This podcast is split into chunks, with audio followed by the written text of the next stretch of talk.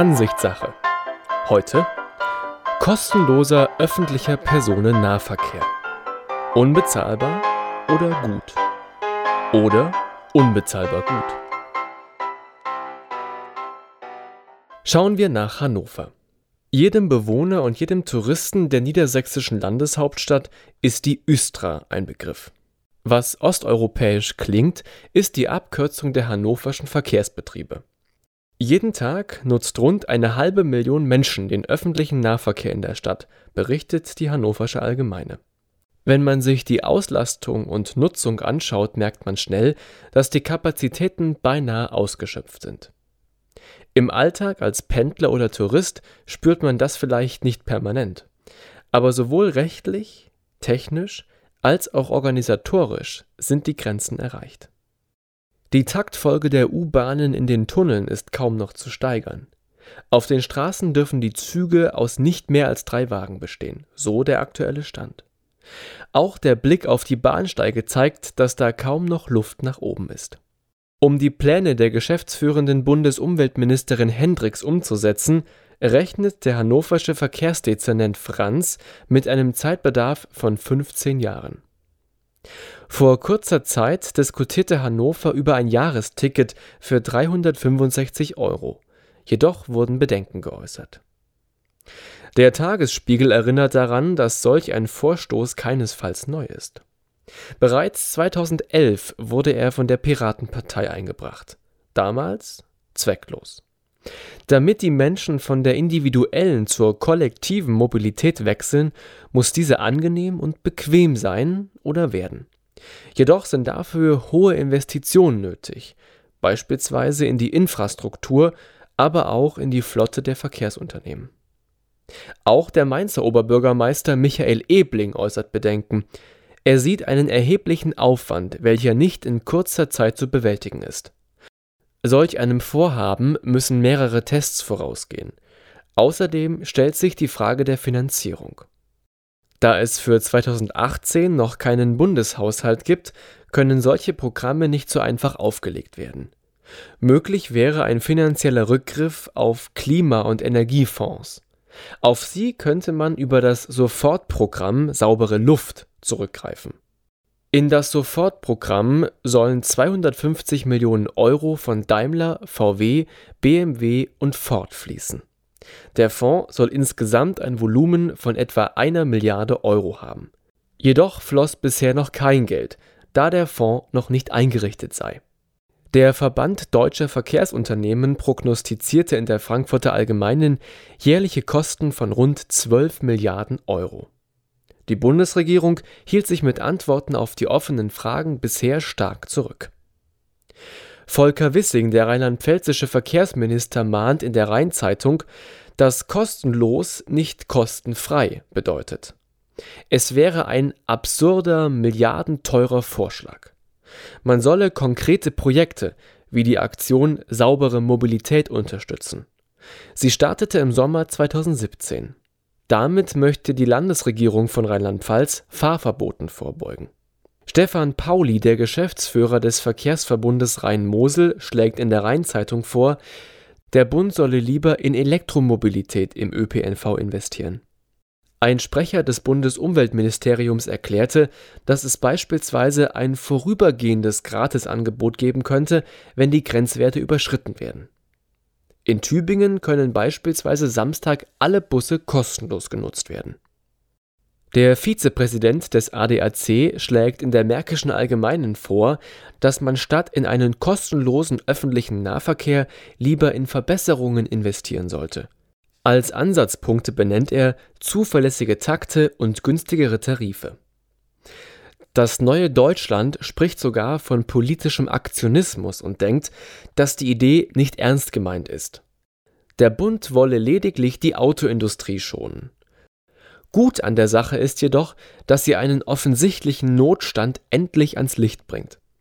Der öffentliche Personennahverkehr sei marode und könne die Fahrgastzahlen jetzt kaum noch bewältigen.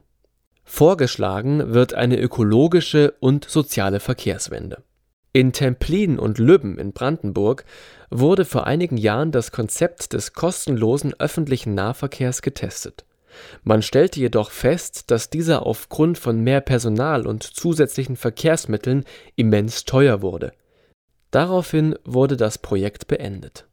Axel Ockenfels, Ökonom aus Köln, sagte der Frankfurter Allgemeinen Zeitung, dass man nicht davon ausgehen dürfe, dass die zusätzliche Nutzung der öffentlichen Verkehrsmittel proportional zur Reduzierung der innerstädtischen Luftverschmutzung verlaufen werde.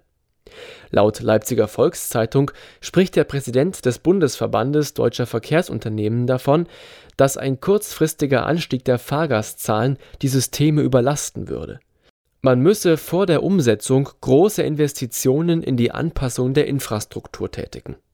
Der öffentliche Nahverkehr muss so modern und angenehm gestaltet werden, dass er dem Autofahren das Wasser reichen kann. Noch einmal zur Finanzierung. Allein in Hamburg werden jedes Jahr 830 Millionen Euro durch die Ticketverkäufe erzielt. Dieses Defizit in den Kassen müsste der Bund ausgleichen. Immer wieder liest man, dass es vielen gar nicht so sehr auf das Kostenlose ankommt. Die meisten halten eine Kostensenkung und Investitionen für sinnvoller. Aber warum soll überhaupt der Bund zahlen? Verkehrsangelegenheiten waren schon immer Sache der Kommunen. Philipp Kosok sagt im Mannheimer Morgen, dass der Bund eine Mitschuld an der Grenzwertüberschreitung trage. Er hindere die Städte daran, die blaue Plakette einzuführen. Mit dieser könnte man sehr dreckige Dieselfahrzeuge aus den Städten verbannen. Da Berlin dies nicht zulässt, müsse das Geld aus der Bundeshauptstadt kommen. Kosok spricht davon, dass der Bund immer noch den dreckigen Diesel subventioniere. Die Energiesteuer ist geringer als die Steuer auf Benzin. Wenn man diese Steuern angleichen würde, brächte das jährliche Mehreinnahmen von rund 8 Milliarden Euro. Diese könnte man direkt in den öffentlichen Personennahverkehr investieren. Somit müssten die Dieselfahrer die Zeche zahlen. Kosok spricht sich jedoch auch für eine Beteiligung der Automobilkonzerne an den Kosten aus. Jedoch sieht er hier keinen wirklichen Willen bei den Verantwortlichen in Berlin. Manche sprechen sich für einen langsamen, aber stetigen Wandel in der Mobilität aus. Viele sollen umdenken. In einigen Modellen bezahlen alle, in anderen nur manche die entstehenden Kosten. Jeder macht einen anderen für die Mehrausgaben verantwortlich. Und jede Seite findet die Argumente oder die rosaroten oder Horrorszenarien, die ihm in den Kram passen. Es gab ein Vorpreschen der Politik, aber jetzt herrscht argumentative und planungstechnische Stagnation von Seiten des Bundes. Viele Menschen machen in vielen Artikeln und Interviews viele Vorschläge. Dass sich jedoch schnell etwas ändern wird, ist schon allein aufgrund der Tatsache nicht vorstellbar, dass wir momentan nicht einmal eine vollständig handlungsfähige Regierung haben. Außerdem gibt es noch keinen abgesegneten Haushalt für dieses Jahr. Momentan fühlen sich alle in der Opposition und tragen zu Recht schlagkräftig ihre Argumente vor. Die Bundesregierung ist in einer misslichen Lage. Sie hat gegenüber der EU geblufft. Und nun wird die schnell hingezimmerte Fassade von vielen beschädigt und am Ende vielleicht sogar eingerissen. Auch Rom wurde nicht an einem Tag erbaut und es steht heute noch. Die Argumente jeder Seite sollten aufgenommen und durchgearbeitet werden, und dann sollte man ein wirklich fundiertes und nicht nur zum Schein gutes Konzept erarbeiten. Die Entscheidungen, welche in diesem Bereich getroffen werden, haben eine immense Strahlkraft auf den gesamten Mobilitäts- und Verkehrssektor, Automobilkonzerne inklusive. Mit den Schritten in die richtige Richtung könnte man dieses Projekt auch dazu nutzen, einen nationalen Mobilitätswandel einzuleiten. Also, nehmt euch Zeit und macht es gut. Es könnten Punkte aller Parteien berücksichtigt werden.